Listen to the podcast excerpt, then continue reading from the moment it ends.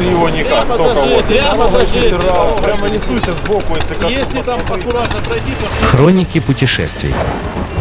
А дальше, а дальше будет. Вы слушаете Моторадио «Хроника путешествий». С вами Олег Капкаев. Мы двигаемся по Монголии. Как вы помните, мы выдвинулись из Чайбалсана, города, который встретил нас после пустыни, который дал нам воды, пищи, размышлений и цивилизации. Теперь мы двигаемся в сторону Соловьевска или Челун-Хароота. Это пограничный переход, кстати, единственный пешеходный пограничный переход между Российской Федерацией и Монголией. Туда нам порядка 250 километров. Это федеральная трасса. Ну, как федеральная? Трасса. Ну, как трасса? Песчаная дорога, заросшая травой, очень извилисто, то и дело пересекает тупиковую железнодорожную ветку. Почему тупиковую? Потому что она никуда не идет. Она доходит до Чайбалсана, а потом эта ветка заканчивается.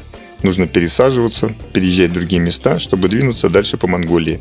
Соответственно, погранпереход – это железнодорожный пункт, и мы едем в надежде на то, что увидим промышленный гигант, ну хотя бы индустриальный город. Наши разочарования были излишни. Монголия не перестает удивлять. Вот трасса засыпана песком, тут она заросла травой, тут она просто уперлась в железную дорогу, при этом переезда никакого нет. Приходится рыскать вдоль железнодорожного полотна, чтобы найти, где ее можно переехать. Мы едем в самой высокой точке Монголии. Да, это плата, хотя это степь. И проезжаем мимо озера Хухнур. Озеро, хотелось бы нам, чтобы оно было Хасан, но Хасан расположен все-таки в Приморском крае, в Преамурье. Это тот самый озеро Хасан и река Халкингол, возле которого и близ которого были ожесточенные бои с японскими милитаристами. Тогда, когда они объявили о придуманном искусственном государстве Манчжурии и пытались захватить нашу территорию. Ну, не совсем Манчжурия, это была Манчжоу-Гоу. И мы на территории Монголии отстаивали свою территорию, потому что Приморском крае, в Преамурье, они тогда пытались оттяпать часть нашей территории. Иногда мы передвигались вдоль Халкингола, тот самый легендарный полк, где появились наши первые герои Советского Союза, летчики, награжденные за бои близ реки Халкингол и озера Хасан. Но тут мы встречаем озеро. Озеро, кстати, Хухнур, является самой низшей точки страны. Самой низшей. Представляете, но расположено оно на высоте более полукилометра. Как я говорил, Монголия расположена на высоте от километра до полутора. Основная масса. И пустыня Гоби, которую мы пересекали, тоже расположена на высоте порядка полутора километров. Озеро замкнутое. В него впадают ручьи, но из него ничего не выходит.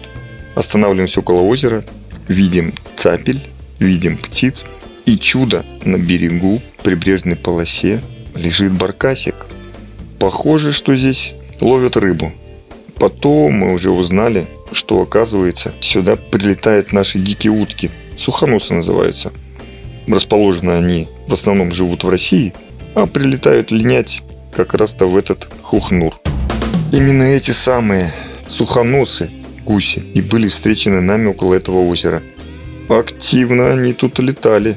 Ну, говорят, что большая часть со всего мира прилетает сюда.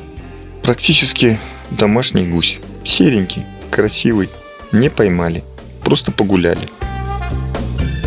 Видно, что озеро уходит, когда нет дождей, потому что берег больше похож на землю, которая осталась после отлива. Но мы не моряки, поэтому следуем дальше. Наша цель все-таки Соловьевск. А там это уже родина. Хроники путешествий. В сумерках мы доезжаем до Эренцав Бумта. Это маленький поселок, который расположен прямо у границы, приблизительно в двух километрах. Рыскаем по поселку, удивляемся, что существует мост, который можно объехать со всех сторон по суху. Наверное, когда весна, здесь наполняются местные овражки. Разговариваем с людьми, нам показывают на дом. Мы заезжаем туда и просимся на ночлег. Да, да, кивают головой. Нам выделяет второй этаж. Второй этаж практически мансарда. Внизу живет монгольская семья. Тоже куда-то едут. Пять человек. Спят на полу. Мы ложимся на кровати. Спускаемся осмотреть окрестности, выясняем, что есть магазин. Берем корм, готовим его, выпиваем, общаемся с милой продавщицей, девушкой, которая руководит еще и гостиницей. Общаемся, выпиваем, к ней приходят подруги, и у нас уже практически застолье. Но завтра рано утром ехать. Граница открывается в 8 утра. Да, граница закрывается и работает по расписанию с 8 утра до 18. Нам все объясняют, и мы готовы. Как переходить границу в этом месте, что это такое, я расскажу вам в следующий раз. И вы удивитесь. Слушайте Моторадио, будьте в движении. Хроники путешествий.